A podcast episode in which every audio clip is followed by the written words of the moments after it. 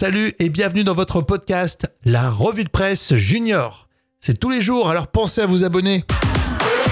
Euh, tout de suite, on va parler tiens euh, d'un temple dans le sud de la France qui a été euh, classé merveille du monde. C'est dans la revue de presse junior. On l'apprend tous les jours grâce au magazine des enfants. Et toi, Jam, on peut lire ça dans le journal Petit Quotidien. C'est la maison Carré à Nîmes. Oui, il s'agit d'un temple qui a été construit il y a plus de 2000 ans. Alors, à l'époque, Nîmes était une ville romaine Hmm. et ce monument est l'un des temples romains les mieux conservés du monde.